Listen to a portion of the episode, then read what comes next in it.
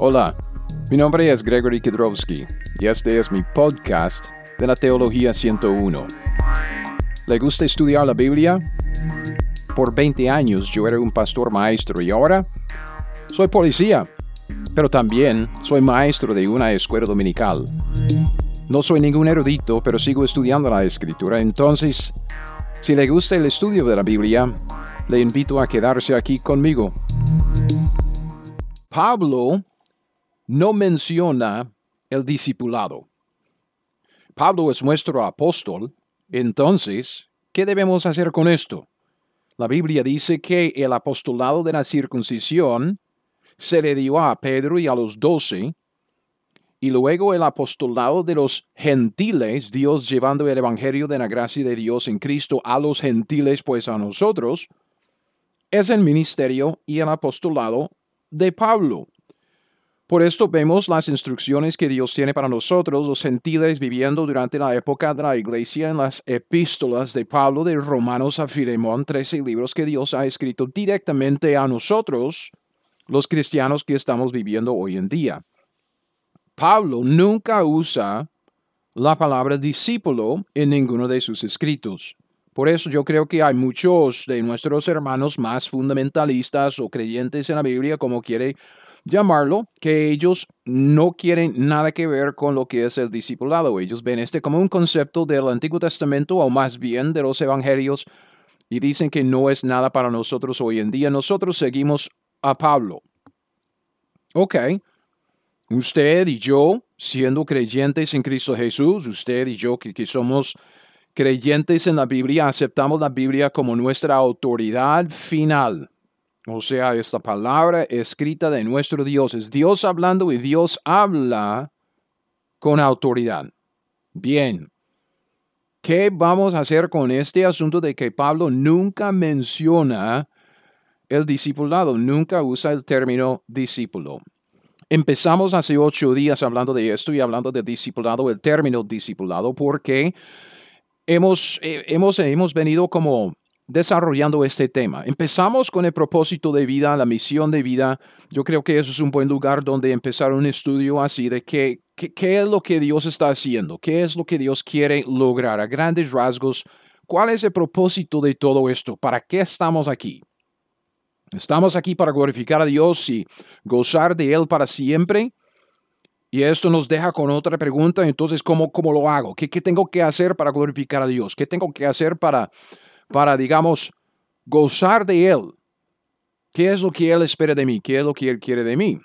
Pues la misión de vida es lo que muchos ah, dicen que es la gran comisión y usan ese término, que también yo sé que cae mal algunos de los, uh, de los lo que se llaman hiperdispensacionalistas y, y hago otra propaganda, otro comercial de que vamos a estudiarlo lo de, de los hiperdispensacionalistas luego, porque hay muchos de mis hermanos y amigos en el Internet que dicen que yo soy hiperdispensacionalista, aunque no lo soy.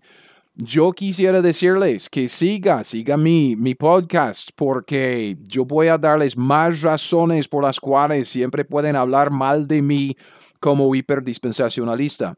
Pero vuelvo al asunto. La autoridad final la autoridad final de un seguidor de Cristo es la palabra de Cristo, es la palabra de Dios. Y Cristo, nuestro Señor, no está en la tierra en este momento para que le podamos seguir físicamente como los doce o los otros discípulos en los evangelios. Entonces, ¿cuál es la palabra de Cristo que, que Dios nos ha dado para seguir? Es la escritura, es la Biblia. Con esto en mente, yo, yo digo, Obviamente vamos a desarrollar este, este asunto de discipulado, vamos a terminar lo que empezamos en el podcast anterior acerca de este término discipulado, pero yo le reto que siga este podcast porque vamos a estar desarrollando más enseñanzas, una teología bíblica, tanta bíblica como aplicada. Entonces yo quiero saber lo que dice la Biblia. Porque lo que dice la Biblia es lo que dice mi Dios y lo que dice mi Dios es lo que Él espera de mí. ¿Qué es lo que Dios espera de mí? ¿Qué es lo que Dios espera de usted? ¿Cuál es nuestra misión de vida? Es la gran comisión, ser y hacer discípulos. Dios quiere que seamos sus discípulos. y también Dios quiere que hagamos discípulos. Ok, entonces empezamos nuestro estudio hace un, pues, un mes hablando de un discípulo, puesto que la, la palabra discipulado o discipular no aparece en la escritura lo que hicimos fue hacer un, estudio sobre, sobre la palabra discípulo, porque vemos esa palabra muchas veces, dos veces en el Antiguo Testamento y varias veces durante el ministerio público de Cristo en los Evangelios y aún dentro del libro de Hechos. Y esto nos ha dejado aquí con este estudio del discipulado, porque nosotros en nuestras iglesias tenemos la tendencia de inventar un vocabulario que a veces sirve, es un vocabulario extra bíblico, pero sirve como la Trinidad. ¿Quién no ha mencionado la Trinidad? Hablando del Padre, del Hijo, del Espíritu Santo, es un Dios tres en uno. Ok, es un concepto que es bíblico, pero utilizamos una palabra Trinidad que no es bíblica para referirnos a la al concepto bíblico. Hacemos el mismo, lo mismo con rapto. Entonces, muchos hablan del rapto de la iglesia. Y, esta palabra, pues, no es, tan, no, es una palabra bíblica. Arrebatamiento, ok, sí, está bien. Pero lo que hacemos con esto es referirnos a un concepto de la Biblia utilizando un, una palabra que, que no, no aparece en la Biblia. Y lo hacemos aquí con el discipulado. Esto causa confusión si no definimos bien nuestros términos podemos, podemos definir bien qué es un discípulo porque la palabra aparece en la Biblia. Entonces, solo es una cuestión de, de sacar un estudio bíblico con base en, en, buenos principios de la hermenéutica para no salir de lo que es ah, sana doctrina. Bien, lo hemos hecho. Pero también eso nos ha dejado con este, esta palabra y el uso de esa palabra y el término en el cristianismo de hoy en día, discipulado, puesto que es un término que muchos usan en nuestras iglesias y en, entre nuestros amigos cristianos, yo creo que debemos definirlo. Ok, bien, ¿qué es el discipulado? El discipulado simplemente se refiere al proceso de ser y hacer discípulos. ¿Me explico? eso es lo que estamos viendo, ¿ok? Eso es lo que empezamos a ver en el podcast anterior. Este discipulado, utilizando ese término, discipulado, simplemente se refiere a la vida cristiana normal. ¿Por qué? ¿Qué es lo que hemos visto en cuanto al discípulo? Un discípulo en nuestros días, en la época de la iglesia, un discípulo es un cristiano. Se usa, se usa cristiano y, discípulo como, como sinónimos al final del libro de Hechos.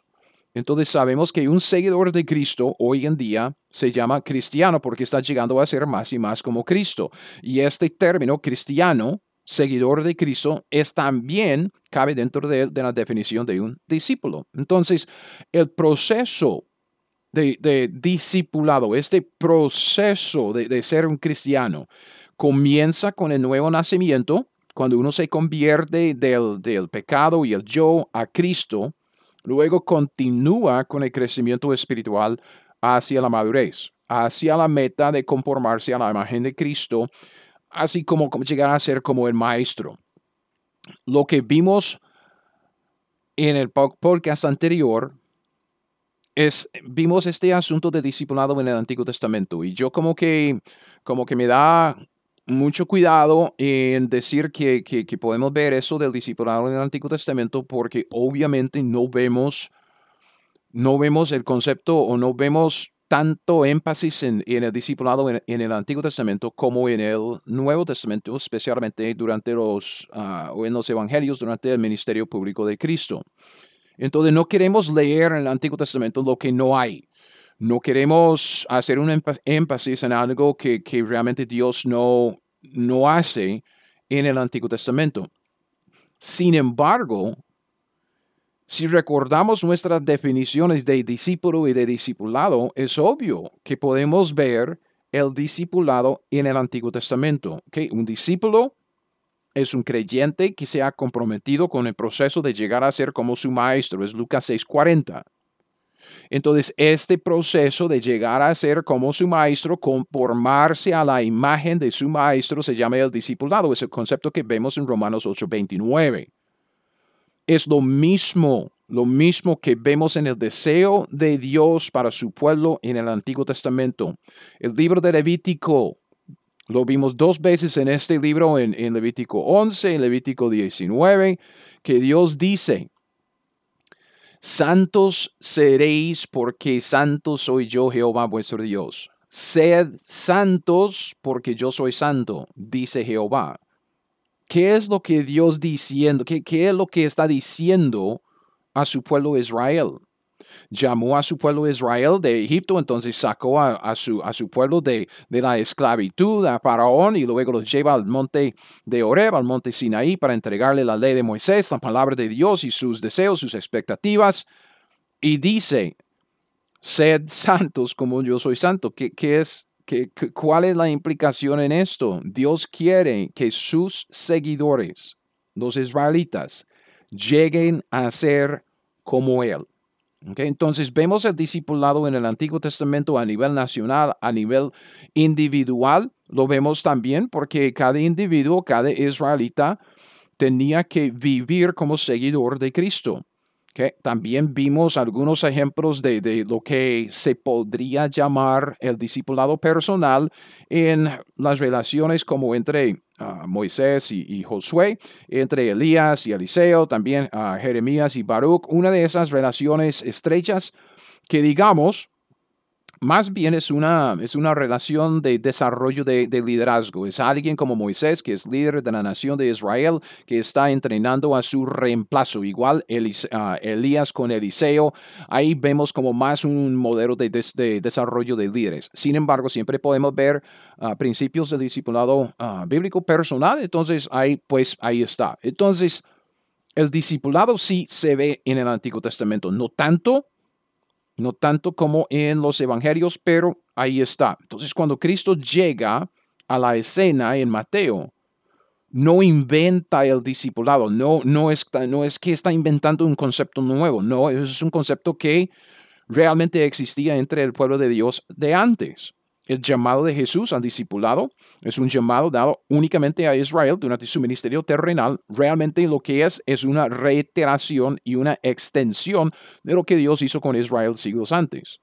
Entonces dice, sed santos porque yo soy santo. Cristo dice, sígame a mí como mis discípulos para llegar a ser como yo, el Maestro. Es lo mismo. Y hemos hecho la, la, observación de que realmente lo que estamos viendo en este proceso estamos viendo la obra de Dios de restaurar la imagen de Dios en el hombre. Vemos en, Génesis capítulo 2 que, que, Dios hizo al hombre a su imagen, a su semejanza, en Génesis capítulo 1, capítulo 2. Luego el pecado entra en Génesis capítulo 3. Adán muere espiritualmente y su espíritu muere. Hay una separación entre el hombre y Dios y la, la imagen de Dios se tuerce. Ah, por el pecado. Entonces, lo que Dios está haciendo, como en lo que se llama el protoevangelio en Génesis 3.15, ah, ah, diciendo a la serpiente que, que, que, el Mesías va a majar su, su cabeza después de que él le, le hace un daño al carcañar. E, ese versículo, protoevangelio se llama, que es, como el, la misma, la, primera mención, la primera pista de que viene una restauración de lo que teníamos antes. Dios quiere restaurar su imagen en el hombre perdido. O sea, nos hizo a nosotros, en Adán, nos hizo al principio ya conformes a su imagen. Me explico. Con esto, pues con el pecado y, ya perdimos la imagen, la imagen se, se, pervirtió, que se torció por el pecado, ya no llevamos la imagen de Dios. ¿Qué es lo que Dios está haciendo de Génesis a Apocalipsis? Pues una de las cosas que está haciendo dentro del, contexto de soteriología, okay, dentro del contexto de nuestra salvación, la doctrina de nuestra salvación, es que está restaurando la imagen que se perdió en el hombre, la imagen de Dios que se perdió por el pecado. Okay, sed santos porque yo soy santo. El discípulo no es más que su maestro. Entonces es por eso que cuando llegamos a los evangelios no estamos tratando con un concepto nuevo, no estamos diciendo que ya Cristo está haciendo algo que, que no se hacía antes. No, es una reiteración de la llamada que Dios hizo a su pueblo. Es una extensión porque Cristo está extendiendo esto, está amplificándolo un poco, pero es lo mismo. Sed santos porque yo soy santo. Sé como, como yo, dice Jehová. Dice Jesús, dice Dios. Entonces, este discipulado que, que, vemos en los evangelios, todavía estamos con el repaso de, lo que vimos en el podcast anterior. Hay discipulado, que vemos este concepto de discipulado entre los gentiles, tenían, sus, ah, sus cosas de discipulado, maestros y discípulos, ah, aprendices, esta, este tipo de cosas. También vimos que muchos de los judíos se tildaban como discípulos de Moisés. Juan 9:28. Vemos a los judíos, los líderes, diciendo, tú eres su discípulo, pero nosotros somos discípulos de Moisés. ¿ok? Discípulos de Moisés somos los que estaban siguiendo la ley de Moisés para ser santo como Jehová es santo. Ellos se llamaban a sí mismos discípulos de Moisés. Entonces vemos que el concepto de discipulado en, en los evangelios, en la mente de los judíos, es lo que estamos viendo en el Antiguo Testamento de ser santo como Jehová es santo. Seguir la ley para ser santo como Dios, para llegar a ser como Dios, es ser un discípulo. Es un discípulo y ellos se daron como discípulos de Moisés siguiendo la ley de Moisés. Vimos también que hay discípulos en los evangelios de Juan el Bautista, hay discípulos de, los fariseos y obviamente hay discípulos de Cristo. Entonces, con esto llegamos al, al libro de Hechos, ¿ok? Con, con todo esto, un recorrido rápido de, de, de, lo que es el Antiguo Testamento, nos, nos dejó ahí en los Evangelios y hemos visto mucho en, en, en, estas enseñanzas acerca del discipulado en los Evangelios. Pero eh, nos deja en, el libro de, de, Hechos y como dije al principio, y eso es lo que queremos ver, lo nuevo de hoy, de que en el libro de Hechos dejan de utilizar la palabra discípulo. Entonces, ah, esta palabra, discípulo, se usa por última vez en Hechos capítulo 21, en versículo 16. Entonces, es, es un pasaje muy común y corriente en lo que es el contexto de lo que, lo que vemos durante las, los viajes misioneros de Pablo. El, pasaje dice, Hechos 21, 15, 16, como, como dije, es común, después de estos días, hechos ya los preparativos, subimos a Jerusalén. Dice, vinieron también con nosotros de Cesarea algunos de los discípulos, trayendo consigo a uno llamado Nazón de Chipre, discípulo antiguo, con quien nos hospedaríamos. Entonces, cuando habla de ese Nazón de Chipre, discípulo antiguo, discípulo antiguo, esa es la última mención de la palabra discípulo. La palabra discípulo, discipulado, discipular, e, esa palabra discípulo, no la vemos ni una sola vez en todos los escritos de Pablo. Pablo, nuestro apóstol, Pablo, el, que Dios nos dio a nosotros para entregarnos esa nueva revelación de lo que él llama el misterio de que Cristo en nosotros, nosotros en Cristo. Pablo, que, nos enseña a cómo, a cómo vivir como los cristianos que somos, no menciona esta palabra discípulo, no, lo, no la usa en sus escritos. Okay, tampoco vemos la palabra en las epístolas generales que siguen después de, de Hebreos a Apocalipsis, unas epístolas que, que, también podemos llamar epístolas judías o hebreas. Entonces, como, como dije al principio, muchos creen que eso significa que el discipulado no es para nosotros hoy. O sea, que, que, es algo para los judíos, es algo para la nación de Israel, es algo para, la, para el ministerio terrenal de Cristo y por eso creo que es, es importante que estudiemos este asunto. Porque como usted sabe, igual que yo, se usa la palabra discipulado por todos lados. todo el mundo dice que ay, somos discípulos, estamos con los discipulados, estamos llevando el discipulado bíblico, es que discípulo, discipulado, discípulo, es que usamos los términos y tenemos que definirlos si no queremos quedarnos con mala doctrina o una confusión, algo que hacemos mal. Entonces, vea, antes de entrar en los detalles de esta parte de nuestro estudio, vamos, a, vamos a terminar este estudio sobre el discipulado hoy. Luego sigue una enseñanza más sobre este concepto de discipulado porque necesitamos hablar de discipular. Hemos inventado Ah, un verbo, que tanto el sustantivo discipulado, hemos inventado un, verbo para referirnos al ministerio de discipulado y utilizamos la palabra discipular. Entonces, eso ya, ya viene en, en el siguiente podcast. Pero hoy, vea, en primer lugar, entienda la terminología del discipulado todavía estaba en uso durante el ministerio de Pablo. Esto, esto para, para, mis, para mis hermanos que, que dicen que el discipulado no es para hoy día. porque Pablo no usa el, el término discípulo en sus escritos. Necesitamos recordar que se usa la palabra discípulo para referirse a los, a los cristianos, a los creyentes, a los santos, hasta Hechos 21. Pablo está ministrando, Pablo está evangelizando, Pablo está estableciendo iglesias a través de todo el libro de Hechos y hasta el, el, capítulo 21 del libro de Hechos vemos el uso del término discípulo. Entonces, a pesar de que Pablo no usa la palabra discípulo en sus epístolas, la palabra en sí todavía estaba en uso durante su ministerio cuando él escribió las, las epístolas. Entonces me explico. E, es como, es como un juego, pero si usted piensa en la cronología y piensa en la historia, mientras que Pablo estaba ministrando, y yo sé que muchos de, muchas de sus epístolas se escribieron cuando él estaba encarcelado, listo, no hay ningún problema con esto, pero es que también tenemos que entender que como primero de, de Tesalonicenses, segundo de Tesalonicenses, esas cartas que él escribió antes, Gálatas, él escribió esas epístolas durante el tiempo del libro de Hechos, cuando todavía la gente estaba utilizando la palabra discípulo para referirse a los creyentes, a los cristianos.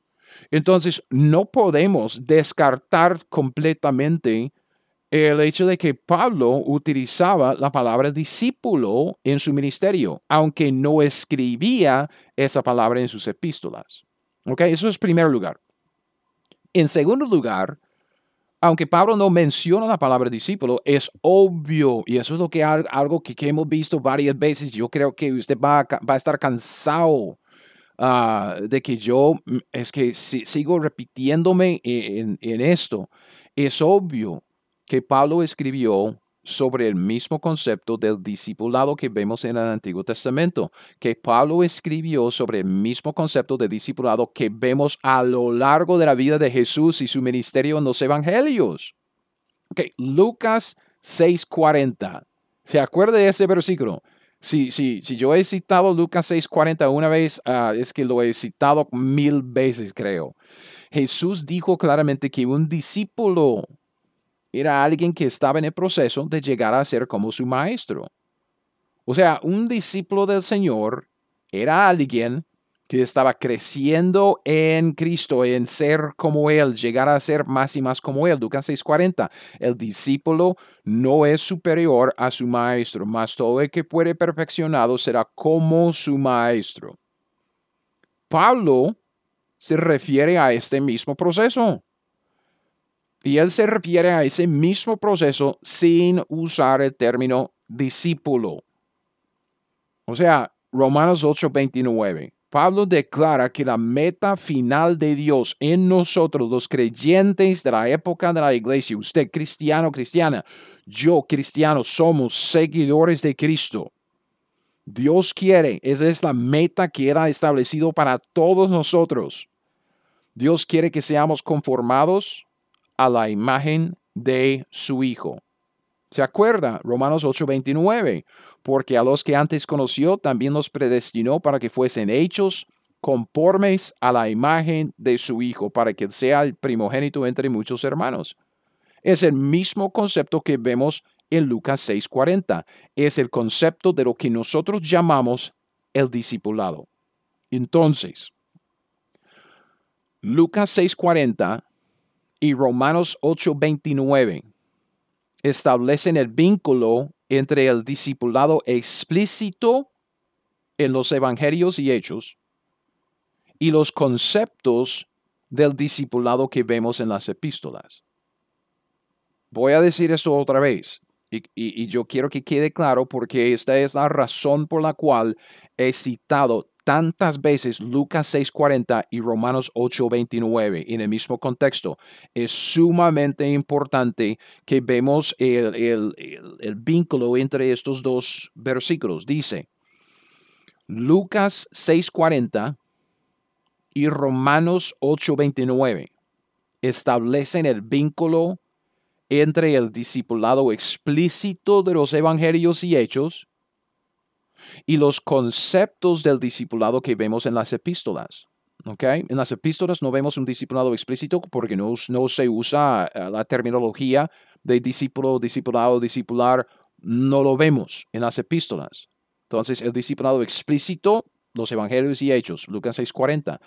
El concepto lo vemos en Romanos 8:29.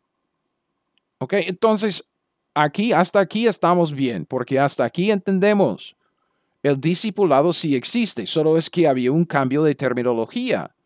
Concepto que vemos del, discipulado en Lucas 6:40 de llegar a ser como el maestro es lo mismo que Pablo dijo en Romanos 8:29 de llegar a ser como Cristo. Entonces, yo, yo le hago una pregunta, porque es una pregunta que yo me hago a mí. ¿Por qué la ausencia de los términos explícitos del discipulado en las epístolas de Pablo? Si estamos hablando del mismo concepto. Y así es, hermanos, no estamos hablando de ningún otro concepto, es el mismo concepto que vemos desde Génesis 3.15 y el protoevangelio. Dios quiere restaurar su imagen en el hombre perdido. Es que la imagen de Dios se torció, se perdió por el pecado, entonces Dios está conformándonos otra vez a su imagen. Sed santos como yo soy santo, dijo a los israelitas en el Antiguo Testamento y nosotros en los Evangelios vemos que Cristo dice, sígueme a mí, ser como yo el Maestro y Pablo dice que tenemos que conformarnos a la imagen de Cristo. Hermanos, es lo mismo, es lo mismo. Entonces, ¿Por qué la ausencia de los términos explícitos del discipulado en las epístolas de Pablo? ¿No habría sido más fácil seguir corrió con, con los, eh, las mismas palabras y los mismos términos que vemos en los evangelios hasta hoy? Y si hay un cambio de términos, si hay un cambio de palabras, usted que, que, que cree, si usted cree como yo, yo creo que Dios inspira su palabra inspirando sus palabras. Entonces yo creo que toda palabra de Dios es limpia, es importante. no estamos hablando de, meramente del mensaje de la escritura. El mensaje nos viene por medio de palabras y cada palabra de Dios es importante. Y por alguna razón, Dios dejó de usar la palabra discípulo en el libro de Hechos. Y Dios no usó el, la palabra discípulo de Romanos Apocalipsis. ¿Ok? ¿Por qué?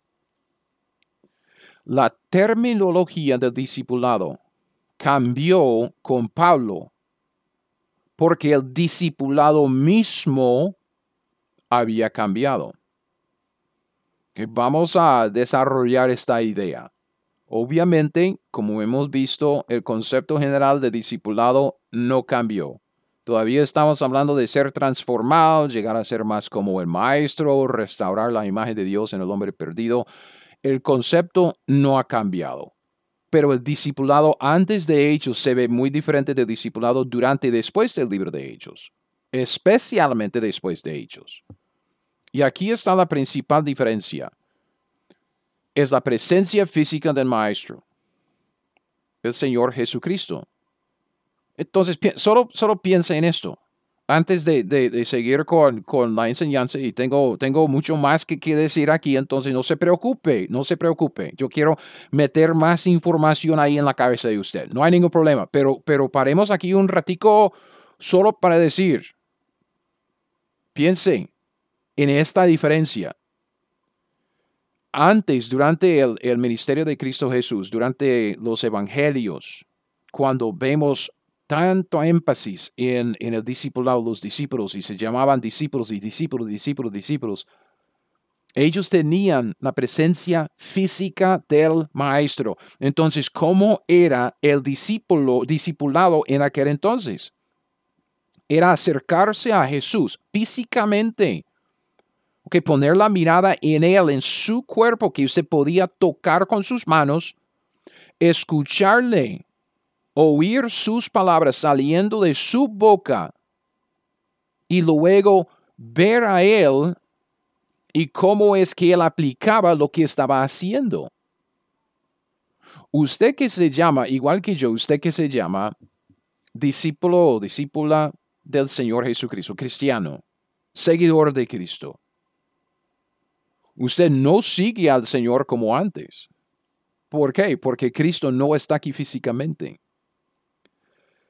El cambio en la presencia de Jesucristo entre sus discípulos resultó en un cambio en la idea, el concepto, la dinámica del discipulado. La presencia física de Jesús entre sus discípulos ha sido reemplazada por tres cosas. Okay, vamos a analizar estas tres cosas más en detalle luego en otros estudios, pero aquí solo piénselo. Voy a mencionar referencias bíblicas, pero solo, solo piensa estas tres cosas. La escritura. Antes, para escuchar las palabras del maestro, el discípulo que tenía que hacer, ir a donde el maestro estaba físicamente para escucharle. Si usted quiere escuchar las palabras de su maestro, ¿qué es lo que usted tiene que hacer? Abrir la Biblia, leer la Biblia. Y como, como, como es el dicho, ¿ok? Aquí es, es como un chiste cristiano, ¿ok? Si usted quiere oír de Dios, lea la Biblia. Si usted quiere oír la voz audible de Dios, lea la Biblia en voz alta. ¿Ah? Ok, sigamos. Tenemos la escritura. Ahora, la palabra de Dios la tenemos por escrita y está completa, perfecta y suficiente. Pero es, es esta palabra, es esta palabra de Dios, pero nos viene una forma muy diferente de antes. Esa palabra escrita y no la palabra verbal, o sea, hablada como antes con Cristo en la tierra. Entonces tenemos la escritura y también tenemos el Espíritu Santo, el Espíritu de Cristo. Porque antes Cristo estaba físicamente entre algunos de sus discípulos, porque no todos podían seguirle de siempre. Ahora tenemos el Espíritu de Cristo en todos nosotros. Entonces Cristo estaba físicamente antes entre algunos de sus discípulos, ahora está espiritualmente presente en todos sus discípulos. Es un cambio. Y además Dios nos ha dado la iglesia local, la congregación de creyentes, para ayudarnos a crecer en Cristo conformarnos a su imagen. Entonces la presencia física de Jesús entre sus discípulos ha sido reemplazada por estas tres cosas. La escritura, el Espíritu y los santos.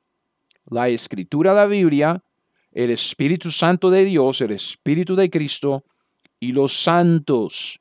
Okay, nuestros hermanos en Cristo y los vemos más a menudo ahí en la iglesia, nuestra congregación local estos tres elementos, espíritu, escritura, santos, esos tres elementos, trabajan en conjunto en el plan de Dios y en su propósito de hacer discípulos a través del evangelismo y la edificación. Y estos tres elementos, puesto que estos tres elementos reemplazaron la presencia física de Cristo corporalmente entre sus discípulos, este reemplazo requiere un cambio en la terminología del discipulado para la iglesia. Debido a que la dinámica del discipulado cambió, okay, Cristo no está físicamente entre nosotros, tenemos estas tres cosas, este, la escritura, el espíritu y los santos. La dinámica del discipulado cambió, vemos un cambio entonces en los términos del discipulado. Debido a que Cristo no está físicamente presente entre nosotros, no se puede llegar a ser como Él pasando tiempo con Él. Ok, yo sé que eso ya como que le, llegó y ya y usted está pensando, ¿cómo es que no puedo pasar tiempo con Él? Físicamente, Cristo no está físicamente para pasar tiempo con Él.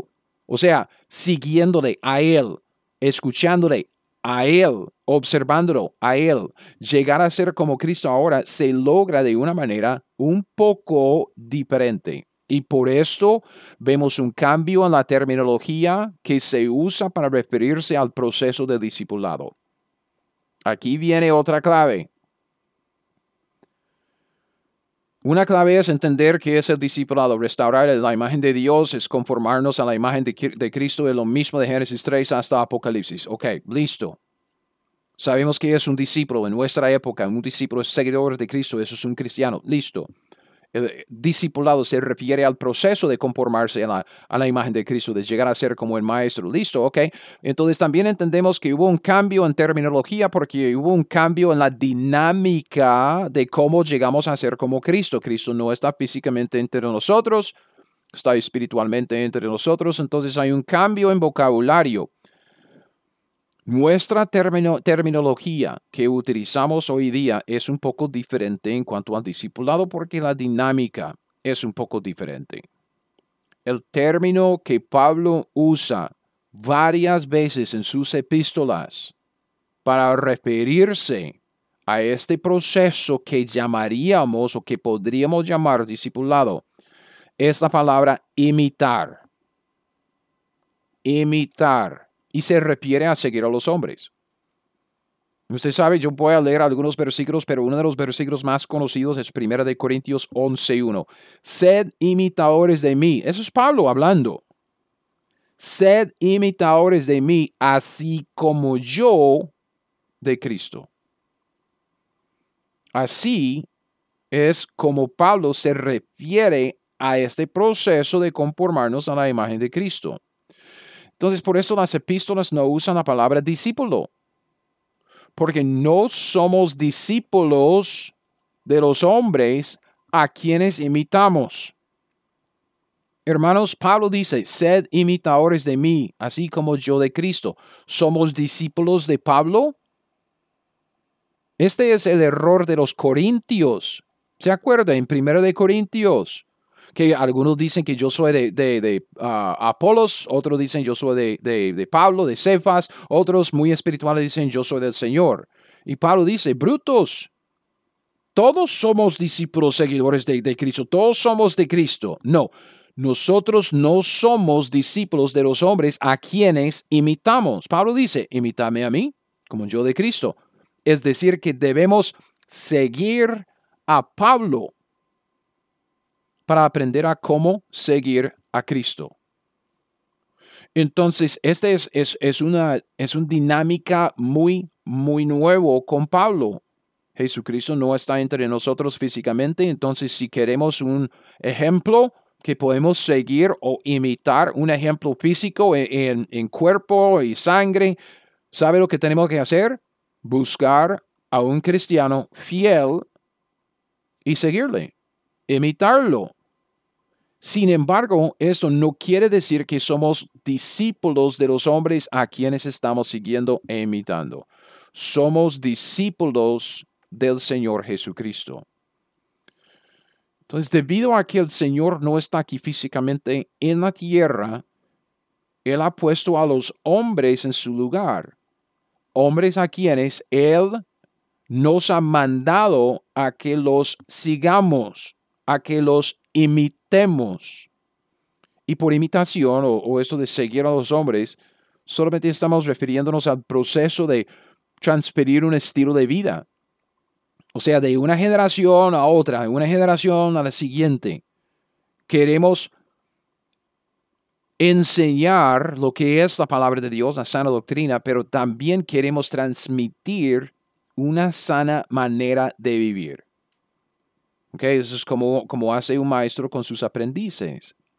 Pero este concepto de imitación, este concepto de seguir a los hombres, y yo sé que a veces para, para muchos suena chocante. Suena chocante. Imitar, yo no voy a imitar a nadie. Yo soy seguidor de, de, Jesús. Yo soy seguidor de Cristo. O decir, seguir a los hombres. Yo no sigo a los hombres, yo sigo a Dios. Pues eso está bien. Ok, está bien. Yo entiendo yo entiendo la motivación, ¿ok? Las intenciones en decirlo. Sin embargo, no es bíblico. Porque este concepto de imitar o este concepto de seguir a los hombres es lo que vemos una y otra vez en, en las epístolas. Aquí viene, ok, aquí viene. Y si, si, si lo pierdo con, con tanta referencia y si, si yo hablo demasiado rápido, entonces ya puede echarse para atrás en el, en el podcast y, y, escucharlo otra vez, porque aquí es, aquí está lo que Dios nos ha dado a nosotros en la ley de Cristo, en lo que son los mandamientos, en los escritos para nosotros los cristianos en la época de la iglesia. Pablo exhortó a los creyentes a ser seguidores de Él, a imitarlo, y Él usa esa palabra, imitarlo en carácter y conducta, a Pablo.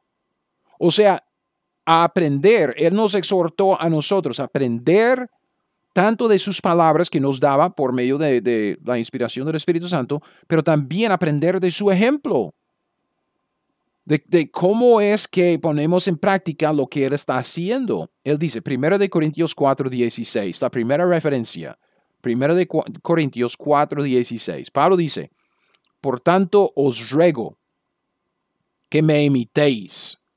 Pablo está diciendo, sígueme a mí, imitarme, os ruego que me imitéis. Y como dije antes, uno de los mejores versículos sobre el discipulado práctico en la época de la iglesia es 1 de Corintios 11.1. Uno de los mejores versículos. Si usted quiere saber, ok, ¿cómo es el discipulado práctico? ¿Cómo es que podemos aplicar estos principios de discipulado? Aquí está, 1 de Corintios 11.1. Sed imitadores de mí, así como yo de Cristo. Pablo dice, sed imitadores de mí, vosotros sed imitadores de mí, sígueme a mí, haga lo que yo estoy haciendo, así como yo de Cristo. El concepto de discipulado hoy día se gira alrededor de esta palabra y este concepto de imitación, de imitar, de seguir a un hombre, para aprender a cómo seguir a Cristo. Porque, vea hermano, Cristo no está aquí para hablar con nosotros. Cristo no está aquí para que podamos ver su ejemplo de cómo es que Él aplica la enseñanza que nos está dando. Tenemos toda la enseñanza de la palabra de Dios, la revelación completa de la escritura. Génesis, Apocalipsis, es que es lo mejor que, que cualquiera pueda tener en cuanto a la revelación de Dios. Es la palabra más segura, aún de la voz audible de Dios. Pero ¿cómo lo vivo? Si, si yo digo, ok, yo quiero ser predicador, pero nunca oigo a nadie predicar. Yo puedo ver la predicación en la Biblia, pero ¿cómo se hace? O, si la Biblia dice que debo escudriñar la escritura, ¿cómo, ¿cómo, lo hago? Yo puedo leer la Biblia y empezar a aplicar algunas, algunas técnicas de... ¿cómo, ¿Cómo lo hago? Si no tengo a nadie que me enseñe, ¿cómo, cómo lo hago? Si yo quiero ser líder en la obra de Dios, yo quiero ser pastor o diácono, misionero, ah, maestro en, en, una escuela dominical, ¿cómo lo hago? Hermanos, si, si nosotros no entrenamos a la siguiente generación, ¿cómo será la siguiente generación? ¿Y cómo es que entrenamos a la siguiente generación? Dándoles la palabra y un ejemplo de cómo es que estamos aplicando la palabra. El concepto de discipulado hoy día en la iglesia gira alrededor de este concepto en 1 Corintios 11.1. Sed imitadores de mí, así como yo de Cristo. Yo estoy siguiendo a Cristo. Fíjese en mi ejemplo. Haga lo que yo estoy haciendo mientras que siga a Cristo. Entonces, piense otra vez en las tres cosas. Cristo reemplazó su presencia física en la tierra con tres cosas, las escrituras, el Espíritu y los santos. A través de las escrituras recibimos la instrucción que necesitamos para que sepamos lo que Dios quiere de nosotros. A través de la Biblia, las escrituras, recibimos la instrucción del Maestro. A través de los santos, sea a través de la iglesia local o a través del compañerismo, a través de las amistades, podemos ver ejemplos en la vida real de cómo vivir la instrucción que estamos recibiendo de la escritura. Y así convertirnos en lo que Dios quiere. O sea, cambiar lo que tenemos que cambiar para llegar a ser lo que Dios quiere y hacer lo que Él quiere que hagamos tenemos ejemplos que podemos seguir para seguir a Cristo. Entonces, las escrituras y los santos y obviamente mediante la obra del Espíritu Santo, enseñándonos la palabra, guiándonos a toda la verdad, también el Espíritu Santo en nosotros, ayudándonos a aplicar la escritura, imitar a los santos. El Espíritu Santo toma esto y nos conforma cada día más y más a la imagen de Cristo. Este proceso requiere la instrucción de la palabra de Dios, la escritura. Requiere el ejemplo de los santos que podemos ver y seguir o imitar. Y también requiere la obra sobrenatural del Espíritu Santo conformándonos a la imagen de Cristo conforme a que aplicamos lo que la Biblia dice, viendo el ejemplo de los santos. Es por eso, hermanos, yo no sé si usted ha visto este, este, este fenómeno, que cuando tenemos jóvenes nuevos en, en el ministerio, especialmente en el ministerio de predicación, la predicación es una ciencia y también es un arte. Entonces uno se pone a estudiar la Biblia y luego va armando su, su, mensaje, su bosquejo y también como habla cuando está predicando es, es, es algo muy personal. Cada predicador es diferente, pero cuando vemos a un joven nuevo en la predicación, yo le aseguro, fíjese, yo le aseguro que ese joven, sus primeras veces en el púlpito, él va a actuar, hablar y parecer como él que estaba enseñándole, como su pastor. Cuando yo estaba aprendiendo a, predicar la palabra de Dios, yo tenía tres influencias ah, sobre mi vida. Okay, muchas influencias, pero tres principales. Jeff Adams, Adam Shelby y Bob Alexander. Y yo creo que usted puede escuchar a cada uno de esos tres hombres en mi predicación. ¿Por qué? Porque yo estaba siguiendo el ejemplo de ellos conforme a que ellos estaban siguiendo a Cristo. O sea, una generación, ellos estaba dando a otra generación, yo estaba dando a mí su ejemplo con la instrucción en la escritura. Entonces necesitamos la instrucción de la palabra de Dios, el ejemplo de los santos y la obra sobrenatural del Espíritu Santo, utilizando todo esto para conformarnos a la imagen de Cristo. Necesitamos seguir el ejemplo de los creyentes más maduros que nosotros. Filipenses 3:17. Filipenses 3:17. Pablo dice, hermanos, sed imitadores de mí mirad a los que así se conducen según el ejemplo que tenéis en nosotros. Entonces Pablo lo dice claramente, sed imitadores de mí y también, también pone a los otros santos que están imitando a él como ejemplo para los filipenses. Sed imitadores de mí, mirad a los que así se conducen según el ejemplo que tenéis en nosotros. Entonces, eh, lo que, lo que pasa es que escuchamos y aprendemos las instrucciones de otros hombres, mientras ellos nos enseñan las escrituras. Y así también vemos y recibimos su ejemplo mientras viven las escrituras, mientras que apliquen las escrituras. O sea, hacemos lo que vemos en ellos cuando ellos obedecen a la escritura. Filipenses 4:9 es lo que vemos en el ministerio de Pablo, Filipenses 4:9. Lo que aprendisteis y recibisteis y oísteis y visteis en mí. Esto haced. Y el Dios de paz estará con vosotros. Pablo dice, Dios estará con vosotros si hacéis lo que, lo que yo les digo. ¿Y qué, qué es lo que él dice? Lo que aprendisteis por medio de su enseñanza y recibisteis y oísteis y visteis en mí. El ejemplo que uno puede ver, esto hacen. Entonces, a medida que seguimos, imitamos a otros creyentes más maduros, vamos convirtiéndonos en buenos ejemplos que otros creyentes menos maduros pueden seguir e imitar para servir al Señor. Este es el proceso del discipulado. Es una generación entrenando a otra generación. Que si quisiera utilizar el, ejemplo de, los papás con los niños, es, es, igual. Maestros en la escuela con los niños, es que es igual. Entonces, nosotros como papás queremos enseñar a nuestros niños, enseñar por medio de palabras, decirles que esto es bueno y esto es malo, que, usted debe ahorrar y no, no gastar tanto, usted debe sacar sus estudios, todos los que pueda para ah, tener mejor trabajo y, y, y así les enseñamos a través de nuestras palabras.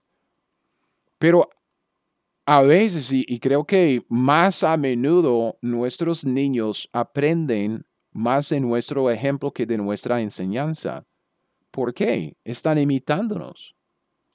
Este es el discipulado, que en la iglesia vemos a otros creyentes.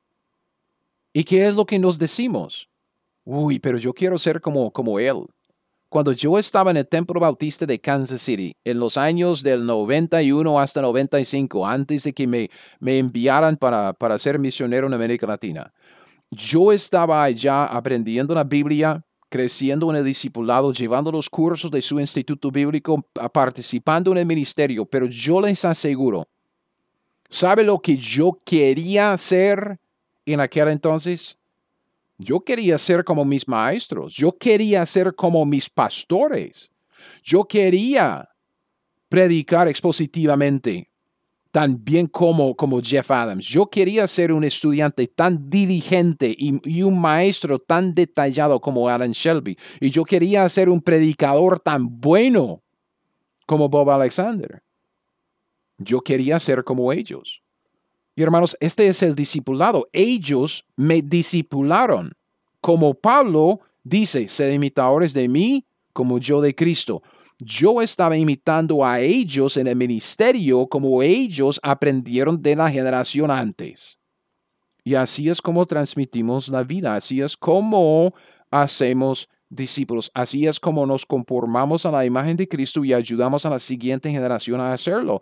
No es, no es como, como dicen, no es ciencia de cohetes, no es como cirugía de, de cerebros, es, es bastante fácil. Enseñamos y les damos un buen ejemplo. Pero el problema es que es lo que, muchos papás decimos. Haga lo que digo, no lo que hago. ¿Verdad? Haga lo que yo digo, no lo que yo hago. ¿Por qué? Porque lo que hago no es lo que estoy diciendo. Y esto no funciona. Y es por eso que tenemos tantos problemas en la iglesia. Entonces tenemos pastores que uno dice, ay, pero yo quiero ser como mi pastor y luego nos enteramos de, de problemas de inmoralidad y todo. Y hermanos, no debe ser así. Nosotros debemos ser discípulos para que podamos hacer discípulos. Sed santos, dice Jehová, como yo soy santo. Seamos como Cristo porque somos cristianos. Ok. Volviendo a, nuestros, nuestros pasajes en el Nuevo Testamento los escritos de Pablo. Vea, a medida que seguimos a otros creyentes más maduros, a medida que imitamos a otros creyentes más maduros, vamos poco a poco convirtiéndonos en buenos ejemplos que los otros creyentes menos maduros pueden seguir o imitar para llegar a servir al Señor, para llegar a ser como Él. Dos pasajes de, de Tesalonicenses. E, en primer lugar, primero de Tesalonicenses, capítulo 1, los versículos del 6 al 8. Vemos este patrón. Pablo haciendo discípulos, los discípulos haciendo otros discípulos. ¿Cómo? Entregando la palabra y un ejemplo. Pablo entregó la palabra por medio de su predicación y enseñanza y les daba un ejemplo que imitar. Luego los tesalonicenses hacían lo mismo, entregando la palabra por medio de, la enseñanza, la predicación de la escritura y un ejemplo que otros creyentes podían seguir. Primera de Tesalonicenses 1 del 6 al 8. Pablo dice, vosotros tesalonicenses, y vosotros vinisteis a ser imitadores de nosotros y del Señor, recibiendo la palabra por medio de gran tribulaciones, con gozo del Espíritu Santo, de tal manera que habéis sido ejemplo a, los, a todos los de Macedonia y de Acaya que han creído. Porque partiendo de vosotros ha sido divulgada la palabra del Señor no solo en Macedonia y Acaya, sino que también en todo lugar vuestra fe en Dios se ha extendido, de modo que nosotros no tenemos necesidad de hablar nada. Okay, hay, hay mucho, mucho que podríamos sacar de aquí. En primer lugar, quiero que usted vea las tres cosas. La presencia física se reemplazó por las tres cosas de la escritura, el espíritu y los santos. Okay? Pablo dice, vosotros vinisteis a ser imitadores de nosotros. Ahí está el elemento de los santos. Pablo poniéndose como ejemplo para los santos, para los creyentes nuevos para imitar. Vinisteis a ser imitadores de nosotros del Señor, recibiendo la palabra, ahí está la escritura, la palabra que Dios estaba inspirando por medio de Pablo, recibiendo la palabra en medio de gran tribulación, y dice, con gozo del Espíritu Santo. De tal manera, estas tres cosas resultaron en esto, de tal manera que habéis sido ejemplo a los de Macedonia y de Acaya que han creído. Entonces ellos llegaron a hacer lo que Pablo era en sus vidas. El discipulado práctico en la iglesia hoy día incluye esos tres elementos para que podamos lograr dos cosas. ¿Ok? No se confunda con, con tres cosas aquí, dos cosas allá. Cristo se ha reemplazado con la escritura, el espíritu y los santos. Y a través de estas tres cosas queremos lograr dos cosas. Eso es lo que estamos buscando. El discipulado práctico en la iglesia incluye tanto la instrucción como la imitación. Piénselo. La instrucción como la imitación. Y la instrucción requiere del Espíritu Santo, la imitación requiere del Espíritu Santo. Es por eso que vemos estas dos cosas. La instrucción obviamente viene por medio de la palabra de Dios. Enseñamos y predicamos la palabra de Dios. La escritura y el Espíritu Santo nos guía toda la verdad. Pero con esta instrucción, los que son más maduros deben poner un ejemplo de vida para que los menos maduros puedan imitar su ejemplo. Esto requiere la llenura del Espíritu Santo en los más maduros y la llenura del Espíritu Santo en los menos maduros para que todo pueda funcionar conforme al plan de Dios de conformar a cada santo a la imagen de Cristo. Necesitamos la instrucción y necesitamos la imitación. Son dos tareas que nos tocan a cada uno de nosotros, a cada creyente. Ok, escuche, escuche un pasaje más y luego pues ahí damos un resumen y, vamos a ver si, si podemos atar cabos y terminar esta, esta lección. Pablo dice en 2 de Tesalonicenses capítulo 3, del 7 al 9, 2 de Tesalonicenses 3 del 7 al 9, porque vosotros, vosotros mismos, sabéis de qué manera debéis imitarnos pues nosotros no anduvimos desordenadamente entre vosotros, ni comimos de balde el pan de nadie, sino que trabajamos con afán y fatiga día y noche para no ser gravosos a ninguno de vosotros, no porque no tuviésemos derecho, sino por daros nosotros mismos un ejemplo para que nos imitaseis. Pablo estaba enseñando a los tesalonicenses, este pasaje tiene que ver con, con el trabajo ah, ahí en el mundo como trabajo para ganar dinero. Entonces estaba diciendo que si alguien no quiere trabajar, que no coma. Este es el contexto de este pasaje. Y Pablo les había dado cierta enseñanza, verbalmente, hablando, entregando la palabra de Dios, predicando, enseñando lo que nosotros llamamos eh, la enseñanza, predicación de la escritura. Estaba entregando la instrucción. Pero luego él dice, que, eso fue por daros nosotros mismos un ejemplo para que nos imitaseis. Entonces vemos tanto la instrucción como la imitación. Ahí está el discipulado práctico en la iglesia. La instrucción de la palabra de Dios, la imitación por medio del ejemplo. Entonces, como dije, para, para dar un repaso de esto y resumirlo, Después de la ascensión de Cristo, Él se fue de la tierra, Hechos capítulo 1, el discipulado cambió. Y por esto vemos también un cambio en la terminología que se utiliza en la escritura para hablar del discipulado, este concepto. Cuando Cristo estaba en la tierra, Él proveía los dos elementos necesarios para el discipulado, instrucción e imitación, o sea, instrucción y un ejemplo que seguir, que imitar. Cristo físicamente en la tierra, ya ponga su mente y sus pensamientos ahí en los evangelios. Cristo enseñaba a sus discípulos personalmente, les daba instrucción, les enseñaba la palabra de Dios, pero él también les daba el ejemplo que quería que sus discípulos siguieran, el ejemplo que él quería que imitaran el ejemplo de su propia vida. Entonces tenemos los dos elementos, la instrucción y la imitación. De esta manera los discípulos podían aplicar la enseñanza que Jesús les estaba dando. Él dice, sígueme, que implicaba, déjame enseñarte por medio de mis palabras y déjame mostrarte cómo se aplican las palabras, cómo es que nosotros hacemos lo que estamos aprendiendo. Instrucción y ejemplo. Después de que Cristo ascendió a la tierra, los dos elementos necesarios del discipulado todavía existen, instrucción y ejemplo, o sea, instrucción e imitación. Entonces, los dos elementos necesarios del discipulado todavía se les proporcionan a los discípulos del Señor.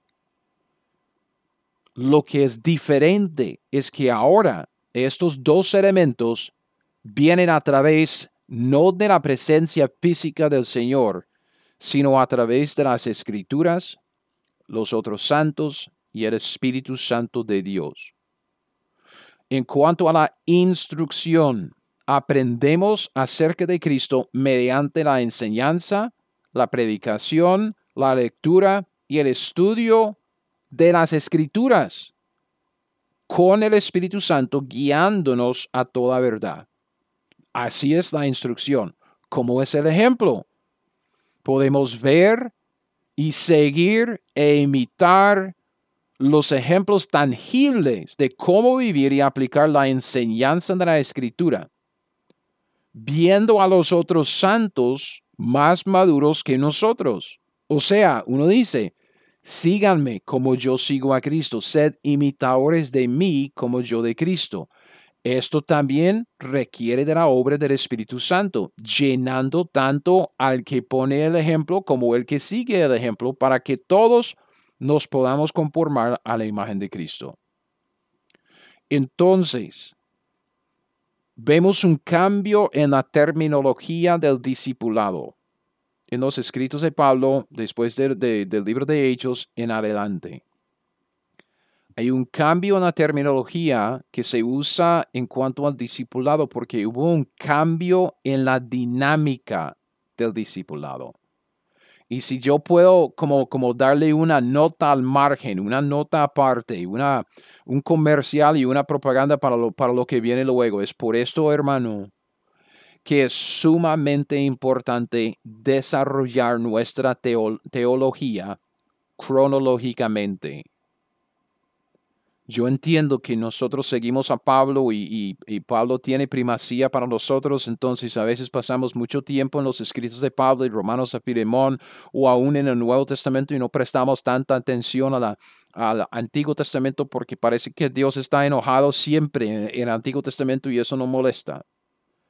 Pero yo le digo, si no desarrollamos nuestra teología, si no desarrollamos nuestro sistema de teología, el sistema que utilizamos para organizar nuestro conocimiento de Dios, si no lo hacemos cronológicamente de Génesis a Apocalipsis, nos vamos a equivocar. Vea lo que estamos viendo en esto de, solo en esto del discipulado. Y en, este punto, solo es un punto entre muchos de, de lo que estamos analizando aquí, que este cambio un pequeño cambio. Cristo no está físicamente entre sus discípulos. Este pequeño cambio en la dinámica del discipulado requiere no tanto, no, no solo un, un cambio en la terminología, sino también en la dinámica. O sea, es, es un cambio drástico, pero si no nos acercamos a este asunto viéndolo en, cómo se desarrolla cronológicamente desde el Antiguo Testamento por medio de los Evangelios y el libro de Hechos para llegar a donde Pablo nos escriba en las epístolas, es que nos vamos a equivocar. Cuando Cristo estaba en la tierra, ya volviendo a este asunto de discipulado para terminarlo, Él era la fuente. Si uno quería ser su discípulo, tenía que recibir su enseñanza. Él era la fuente de la enseñanza. Quiero oír a Jesús, entonces yo puedo seguir a Jesús, yo quiero escuchar la enseñanza. ¿Dónde está Él físicamente para que yo pueda ir allá y, escuchar su enseñanza? Cristo, su, su, presencia física, Él era la fuente tanto de la enseñanza como del ejemplo para sus discípulos. Entonces todos sus seguidores en, en, los evangelios, cuando él estaba físicamente entre ellos, eran llamados discípulos, porque le seguían a él personalmente, le seguían a él físicamente. Pero después de la ascensión de Cristo en, Hechos capítulo 1, estos dos elementos esenciales, la enseñanza y el ejemplo, todavía están presentes. Pero ahora están separados, no vienen de la misma fuente. Antes, si uno quería la enseñanza y el ejemplo de cómo ser como Cristo, cuando Cristo estaba en la tierra, la fuente era la misma, Cristo, su cuerpo físico en la tierra, para recibir su enseñanza y ver su ejemplo. Después de la ascensión de Cristo, estos dos elementos esenciales, enseñanza y ejemplo, todavía están presentes. Necesitamos la enseñanza y un ejemplo que seguir para aplicar la enseñanza que estamos recibiendo. El hecho es que la dinámica cambió, entonces estas dos cosas están separadas. No tenemos una fuente única para nuestra enseñanza y el ejemplo de cómo aplicar la enseñanza. La enseñanza viene a través de las escrituras. A veces por medio de los santos, con el Espíritu guiándonos a toda la verdad. A, veces viene simplemente leyendo y estudiando la escritura por nosotros mismos. Pero la fuente es la escritura el ejemplo que tenemos de, cómo aplico lo que estoy aprendiendo, ese ejemplo se da a través de otros santos más maduros que nosotros. Más maduros porque están llenos del Espíritu Santo, leyendo y aplicando la escritura. Okay. Entonces, obviamente en, en, en, en ambos elementos vemos la obra del Espíritu Santo. Dios está involucrado en este, en este proceso completamente en la enseñanza y en el ejemplo. Pero lo que tenemos que entender es que recibimos la enseñanza de las escrituras, pero necesitamos el ejemplo, un ejemplo físico, palpable, visible para seguir, para decir, ok, ¿cómo es que debo actuar con mi esposa? ¿Cómo es que debo criar a mis hijos? ¿Cómo debo llevar a cabo mi trabajo secular, mundial, como, como quiera llamarlo? ¿Cómo, cómo, ¿Cómo vivo como cristiano? Deme un ejemplo. ¿Me explico? Ese ejemplo viene por medio de otros santos. Por lo tanto, dado que estamos en parte imitando a otros creyentes, siguiendo a otros creyentes mientras que ellos siguen a Cristo, o sea, imitando su ejemplo piadoso, las escrituras no se refieren a nosotros en las epístolas como discípulos. ¿Por qué? Muy importante, porque no somos discípulos de los hombres a quienes seguimos. Hermano, esto es sumamente importante. Dejemos de hablar de mi discípulo, tu discípulo, el discípulo de fulano. Somos discípulos de Cristo. Cristo tiene la gloria. Cristo tendrá la gloria. Cristo nos salvó. Dios está conformándonos a la imagen de Cristo, no a la imagen mía, no a la imagen de Pablo, no a la imagen de Apolos. No somos discípulos de los hombres a quienes imitamos. Y es por esto que en las epístolas vemos que Dios nos llama santos, no discípulos. Obviamente usa otros términos como, como hermanos o lo que sea, pero el término que se usa más a menudo para referirse a nosotros es santos. Eso se debe a que Dios ya nos ve completos. En Cristo Jesús ya somos perfectos, según Dios, ya somos santos en Cristo.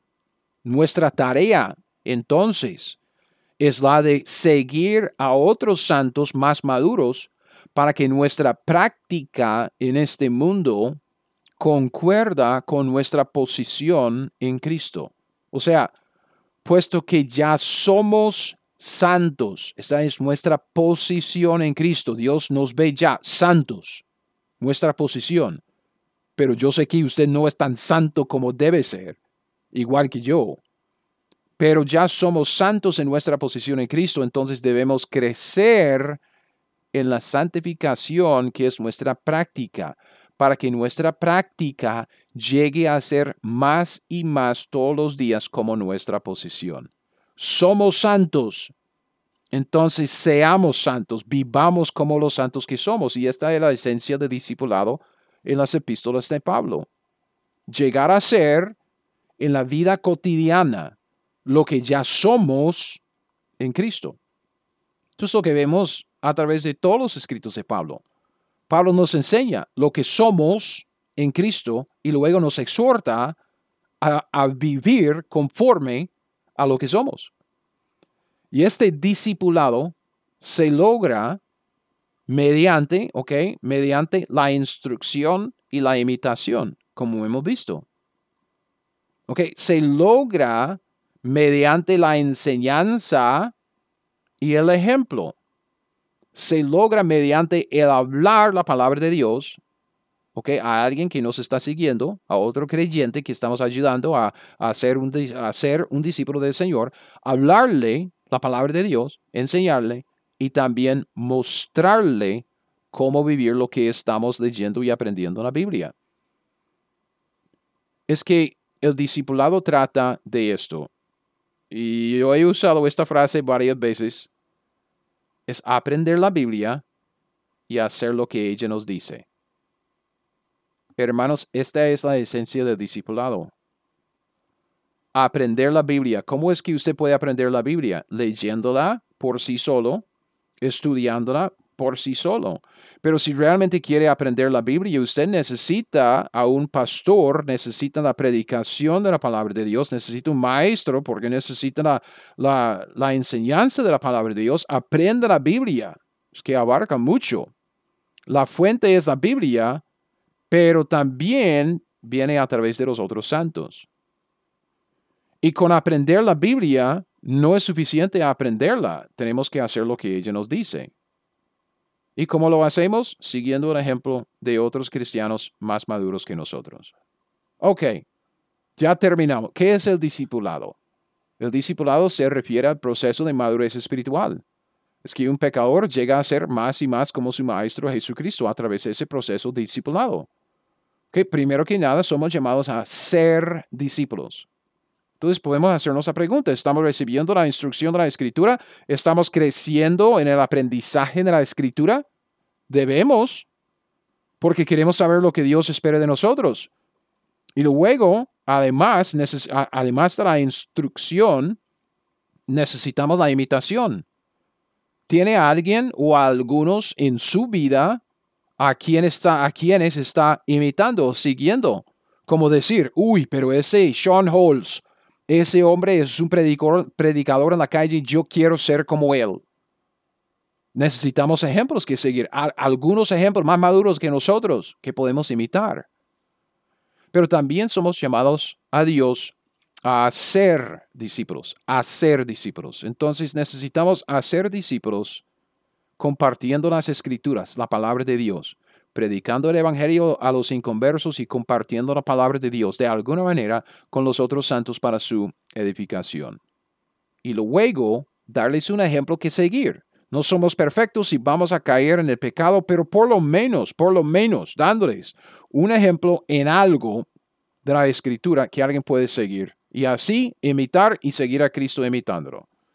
De esto trata el discipulado, de esto trata la vida cristiana normal, es ser un discípulo y hacer discípulos del Señor Jesucristo. Entonces, como dije, nos queda un término más.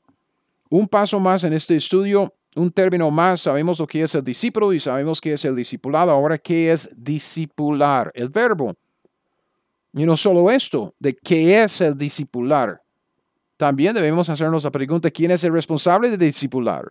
Ah, ese es trabajo del pastor. ¿Será así? Entonces, después de aclarar este último concepto de discipular, vamos a tomar un tiempito para ver cómo es que discipulamos, algo muy, muy práctico.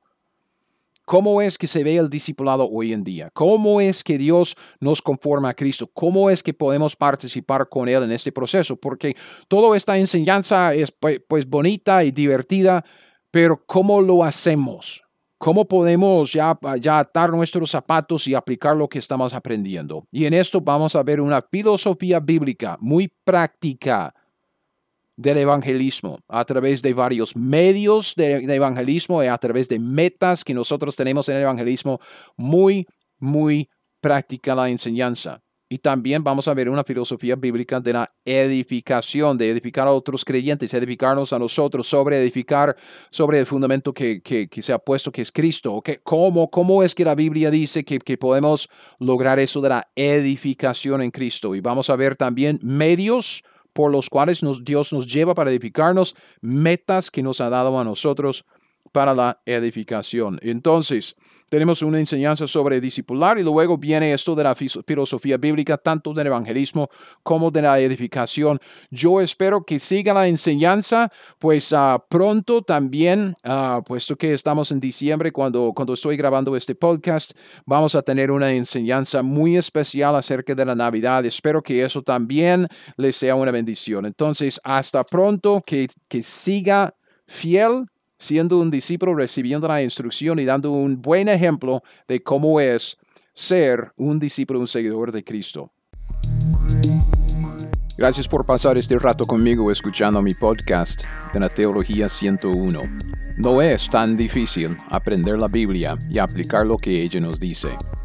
Y como siempre, si usted quiere las notas de este estudio o de cualquier otro estudio que he sacado, todo lo puede encontrar en mi página web teología101.net. Si hay algo allá que le sirve, por favor, léalo, estúdialo, bájelo, úselo, tal como el Señor quiera.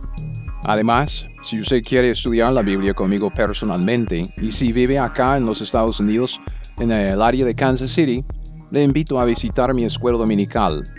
Hay información de mi iglesia, el nombre de ella, la dirección, el horario, en mi página web también teología101.net. Es teología101.net.